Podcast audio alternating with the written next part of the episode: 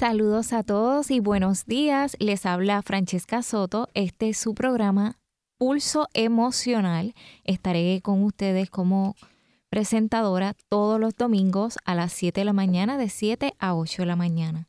Los temas que vamos a tocar aquí en Pulso Emocional son temas de suma importancia tanto para ámbito personal como colectivo. Actualmente tengo formación en sociología, también tengo preparación en psicología, terapista en adición, entre otras áreas relacionadas a lo que es la conducta humana y social.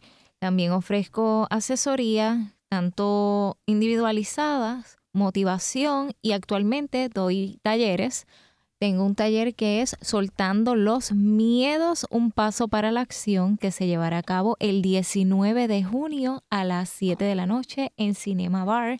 Así que me pueden seguir en las redes como Francesca Soto Oficial para que tengan más información al respecto. En el día de hoy quiero hablarles sobre los problemas y peligros de la adicción. Y para eso tengo como invitado al doctor Costa. Carlos Costa. ¿Qué tal, Francesca? Saludos para ti y para todos y todas en la audiencia. Saludos, doctor, y gracias por aceptar esta invitación y para cubrir este tema que entiendo que últimamente no se le está dando auge porque sabemos que aquí cuando ocurren temas colectivos, crisis colectivas, se enfocan más en enfatizar ciertos temas como la violencia doméstica, entre otros, que son sumamente importantes y los vamos a estar tocando poco a poco, pero entiendo que es muy necesario tocar este tema de las drogas, tanto del alcohol y diferentes tipos de adicción. Correcto. Quiero que te le presentes un poco brevemente al público para que conozca quién es usted, qué usted brinda y así poder tocar el tema de, las drogas. Excelente. Pues mira, eh, mi nombre es Carlos Costa. Eh, soy un puertorriqueño nacido y criado acá en Puerto Rico, que he tenido la oportunidad de estudiar tanto en Puerto Rico como en Estados Unidos y ejercer básicamente una carrera ya sostenida por más de 20 años como profesional de la adicción diferentes escenarios eh, de servicios, tanto en organizaciones no gubernamentales, en proyectos eh, de naturaleza privada, en diferentes modelos, modalidades de tratamiento que van desde lo que es tradicionalmente eh, psiquiátrico, residenciales, ambulatorios.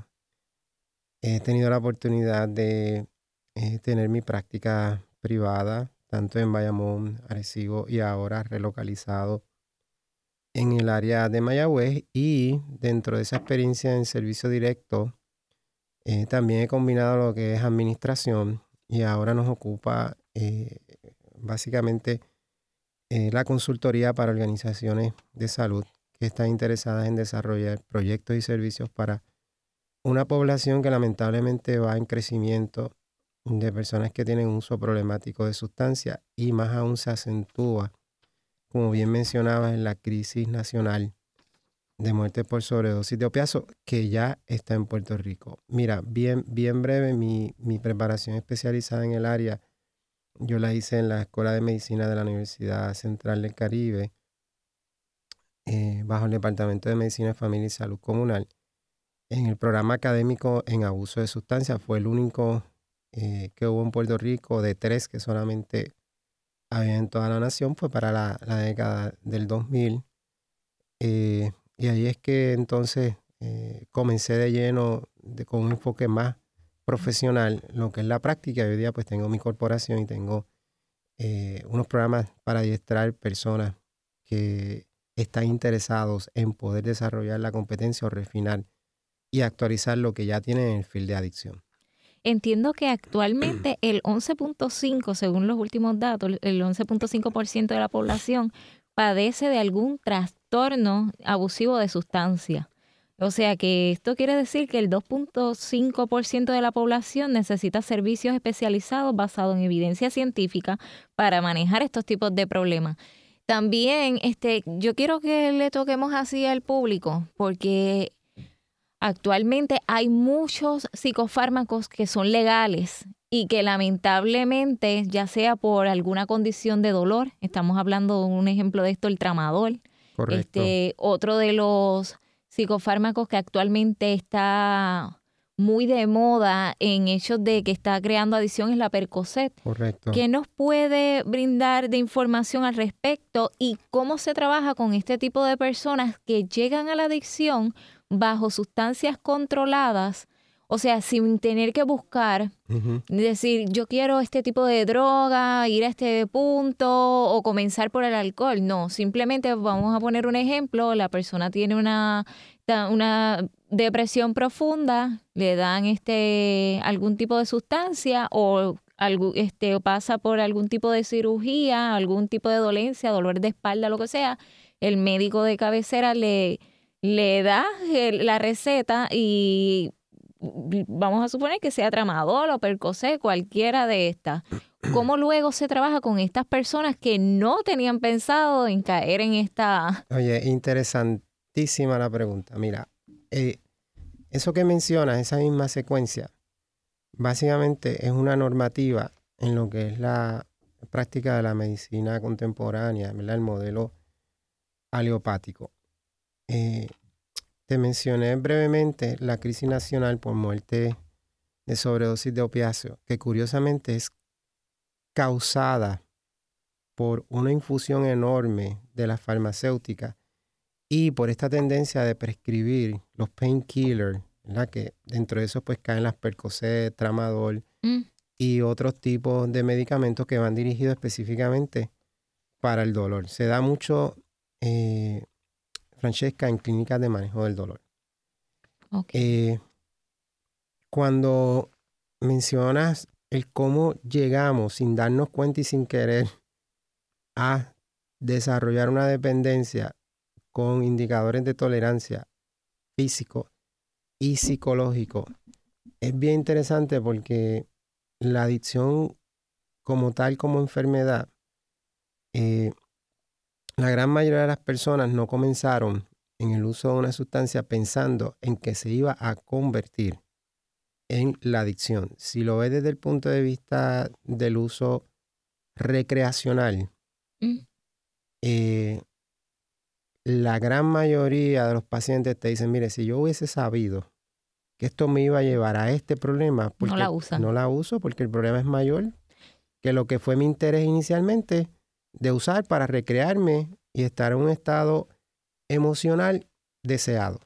Sí, yo he visto últimamente que las, las personas, lo que pasa, esto es totalmente educación. Claro. todo esto es educación. Claro. Hay mucho miedo al dolor. Claro, muy Las bien. personas le tienen miedo a las lágrimas, a pasar por tristeza, a pasar por etapas de duelo y la vida no va a tener siempre sus momentos colores de rosa. Claro. Van a haber siempre diferentes tipos de situación, no tenemos el control 100% de nuestro día, si llevemos una agenda a cabo, este, la vida es frágil, la salud también puede cambiarnos de un giro a otro. Hoy estamos bien, mañana no sabemos si tengamos algún tipo de diagnóstico como es el cáncer, que es uno de los que más se, tú sabes, que más tiene auge hoy día.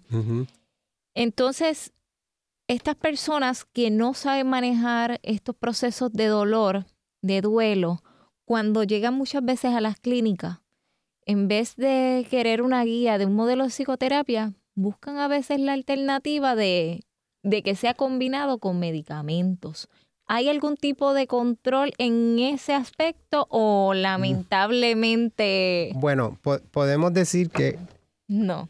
Una regla que sea una normativa eh, va a depender de cada escenario clínico y cada proveedor que atiende eh, a las personas que buscan este tipo de servicio. Mira, lo que sí te puedo decir es que la investigación utiliza un término que se llama eficacia. Okay. Y la eficacia consta de la combinación de los fármacos con la ayuda psicoterapéutica.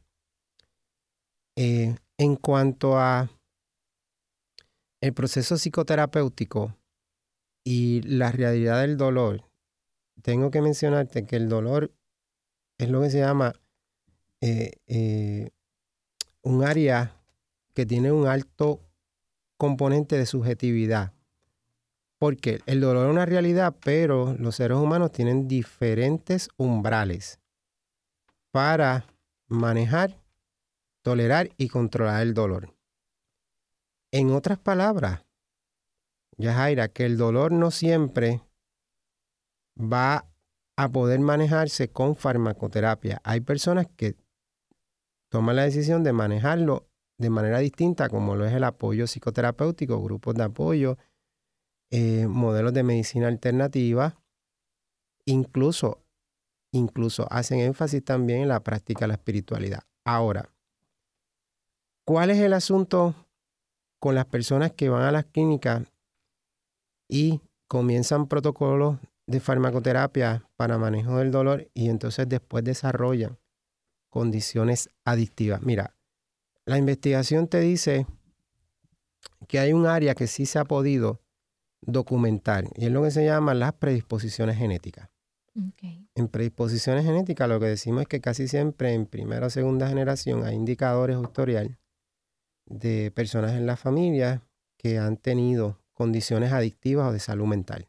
Doctor Costa, qué bueno que trae eso al punto. Quería saber en el caso de estas madres que están embarazadas, que están bajo proceso de sustancia, cómo luego se trabaja con los niños, este, cómo luego se da este proceso de desarrollo, de crianza, cómo los profesionales trabajan con estos menores que nacen muchas veces de madres adictas a diferentes tipos de sustancias, entre estas heroínas, entre otras. Sí, lo, lo que tenemos en la mesa más inmediato es, y lo más indicado para mujeres que están embarazadas, eh, que están en protocolo de tratamiento es a través de metadona. Eso se le conoce como una terapia de mantenimiento para dependientes de opiáceos y sabemos que, que los hijos, pues entonces van a tener estas predisposiciones genéticas también. Eh, en, el, en el caso, Francesca, de la genética también hay un componente que se le conoce en medicina adictiva como susceptibilidad. Todavía nadie ha podido llegar de manera concluyente y, y, evidenciarlo. El punto es, el punto es que cada persona tiene unas características de resiliencia o de fortaleza en su estructura cerebral. Y hay unas áreas que no están muy bien claras. Se ha dicho, entre otras cosas, que hay deficiencia de dopamina o de endorfina, por lo cual el evento de entrar un painkiller o otra sustancia puede ser tan y tan y tan eh, extraordinario, familiarizado y capturante de lo que son los receptores y de lo que es toda esa estructura cerebral y luego entonces se desarrolla la adicción que ya se entiende que es una enfermedad del cerebro. Pero está, está en proceso de investigación, así que la pregunta es excelente en cuanto a esa dirección. Muchos padres, esta es otra que me interesa y más para los radioescuchas y más que hoy es Día de Padres, así que feliz Día de Padres a todos los padres y a usted, doctor. Mira, que yo tengo que decirle a la audiencia y por si en un momento dado este, nos están escuchando, voy a tener en esta ocasión a mi hija que viene de, la Florida con los nietos. Ay, qué bueno. Y voy a estar con la familia, así que... Para estos padres que sufren el hecho de que sus hijos, o sea, vámonos por el lado de menores, de menores de edad con diagnósticos de déficit de atención o autismo, entre otros, que están pasando por medicación. Muchos padres viven con la lucha de este proceso de, de, los medicamentos.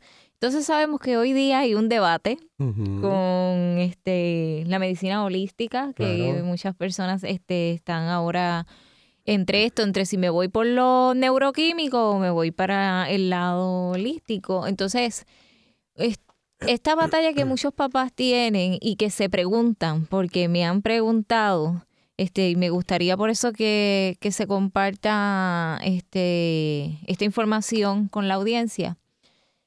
¿Hay esperanza para que en algún momento estos menores que han tenido un diagnóstico que quizás vamos a poner entre comillas, de que sea de por vida, porque yo creo que podemos ser, ¿verdad? Tratables en algún momento todos. Y rehabilitables. Claro. ¿Qué, tipo de esperanza y, y apoyo crees que necesitan estos padres y de información que muchas veces no la tienen porque están desesperados, acuden a las clínicas, quizás este su médico o su psicoterapeuta o quien le da estos servicios, pues no tiene el tiempo por completamente para sentarse, educarlo, exacto. ¿Qué, le podemos este, decir a estos padres y madres también que nos escuchan al respecto de hijos, nietos que están bajo medicación legal? Correcto. Pues mira, e, es amplia la pregunta, pero es bien, bien pertinente. Eh, siempre debe de haber en la decisión de los padres con relación a los hijos y lo, lo importante que es que comiencen procesos eh, psicofarmacoterapéuticos, que haya una información que no quede ni la más mínima duda y entre ellas incluir lo que podrían ser los efectos secundarios. Por lo regular, como bien señala, quizás no se tiene todo el tiempo para explicar todos estos procesos, pero en los medios nos permiten hoy día pues tener acceso a otra información. Yo les voy a dar a la audiencia eh, eh, la dirección de un site que se llama el National Institute Drug and Abuse. N-I-D-A. N de Nancy y de Iglesia, de Dedo y A de Armando. Punto G-O-V. Que es Government. Esta es la agencia en Estados Unidos que más fondos tiene para investigar fenómeno de las drogas tienen unas divisiones entre ellas familia, adolescentes, niños, condiciones concurrentes, entre otras cosas. Y eh, me atrevo a decir que es la agencia que más presupuesto tiene en todo el continente para hacer investigación sobre drogas y alcohol y sus efectos en el cerebro. Lo que mencionas es curioso porque en el caso del ADHD se ha podido eh, correlacionar lo que son en este caso usuarios o dependientes de cocaína o metanfetamina, que son psicoestimulantes, que han tenido, se ha identificado historial de ADHD en etapas de desarrollo que no han sido bien diagnosticadas o tratadas. Entonces, eh, esto es una condición que muchas veces eh, se maneja a través de lo que son los psicoestimulantes, en este caso sintético, eh, y como te mencioné ahorita, la susceptibilidad en el cerebro y otros factores genéticos pueden ser la ruta familiar y agradable para cuando en la ausencia de esta medicación de uso médico aprobado no esté o en el interés de socializar o recrearme, entonces yo decía utilizar un psicoestimulante semisintético y entonces va a hacer la función de lo que inicialmente fue la medicación indicada por su condición. Así que prevención, Francesca, prevención. Prevención, monitoreo de pruebas toxicológicas, visitas a terapistas que tengan la competencia en adicción. Y yo quiero felicitarte por, porque sé que tú eh, estás también diciendo presente en este film. Sé que te va a ir muy bien y que tienes todo lo que necesitas para, para poder ayudar a mucha gente. Prevención. Gente, la clave es prevención. Pregunte, pregunte, compare, investigue, llame a sus profesionales. Tome siempre una decisión informada. ¿Y cómo se le da el seguimiento a estas personas que están bajo tratamiento para este, romper su adicción, pero de forma parcial y no cuenta con el apoyo familiar? ¿Hay algún tipo de profesional o eso el gobierno todavía no lo no lo tiene muy bien, o sea, porque están los profesionales como usted, pero no se pueden dividir para tantas personas. Claro, Este, se está trabajando bien actualmente, el gobierno le está dando las herramientas necesarias para estas personas que no cuentan con el apoyo familiar. Mira, este siempre en, en tratamiento se buscan los colaterales. Los colaterales, por colaterales entendemos que son estas personas allegada, consanguínea o no, que puedan ser recursos de apoyo para las personas. Pero dijiste una gran verdad, no siempre están y aunque estén a veces por muchas cosas, no quieren Así que tú tienes un escenario también que es una gran oportunidad para hacer una intervención en la medida en que se le da el espacio al profesional con la familia.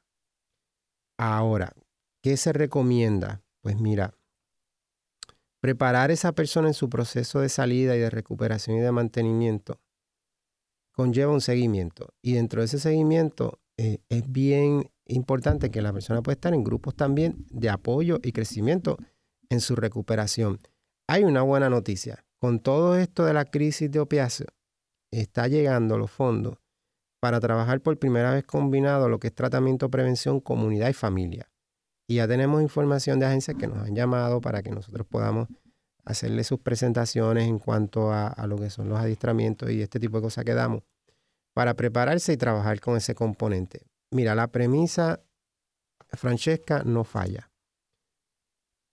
La adicción impacta a la familia. Sí, totalmente. Así Eso que- es como cuando hay un paciente de cáncer, no es solamente a la persona, es a todo su núcleo. a todo su núcleo. Por lo tanto, tienes que ver dentro de la familia también un escenario para dar un apoyo y una ayuda, sin dejar a un lado la importancia de esa persona que a la vez ha sido afectada por ese subsistema familiar y, y que tiene también predisposiciones genéticas. Eh, la invitación siempre es a integrar familia, integrar familia, integrar familia. Este, Así que el norte en esa dirección nos está diciendo que eso es importante. Me gusta el punto que tocas de que muchas veces cuentan con los medios, ya sea de amistades, pero que no quieren. Entonces, en ese caso, de ese adicto que no quiere los servicios, ¿cómo, Qué inte- qué cómo se hace? Mira, qué interesante, porque... Sí, porque sí, vemos una ola, lamentablemente, de personas sí, deambulando con problemas de adicción. Entonces, Oye, esto, esto está epidémico. sí, Mira, hay, hay, ha habido unos cambios en el modelo de intervenir con usuarios de sustancias que históricamente presentan esta resistencia.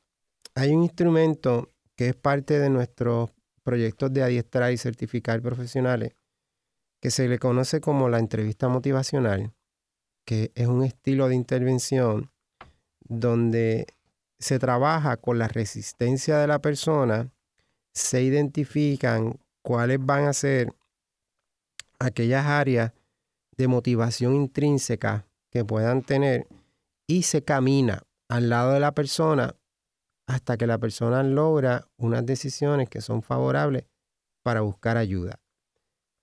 Y buscar ayuda, Francesca, no necesariamente es dejar de usar, sino yo me preparo hacia esa posibilidad. ¿Qué tenemos en el escenario hoy día? Y, te lo digo porque parte de, de nuestras competencias es también eh, estar en Costa Rica y en otros países dando nuestras presentaciones. Se está hablando mucho del modelo de reducción de daño con una perspectiva de derechos humanos. Y, y eso va a estar ampliándose cada vez más porque estas personas, como tú bien señalas, que están con situaciones de calle, que no les interesa, pues mira, eso es su decisión. Y dentro de su decisión y dentro de su acción de uso, hay que darle servicio porque hay que mitigar daños que puedan ser mayores. Eh, hay, ha habido intentos de, de diferentes eh, componentes municipales en crear estos programas para tratar de ayudarlos. Y yo creo que eh, sería bueno mirar algunos de ellos en alguna otra oportunidad que nos den la que tengamos el espacio eh, para poder entonces hablar específicamente, porque sí existen ordenanzas municipales y leyes que pueden ayudarnos. Ah, pues me parece interesante. Y luego, bueno, ahora vamos a una breve pausa por aquí por WKQ 580 y seguimos aquí por Pulso Emocional con Francesca Soto.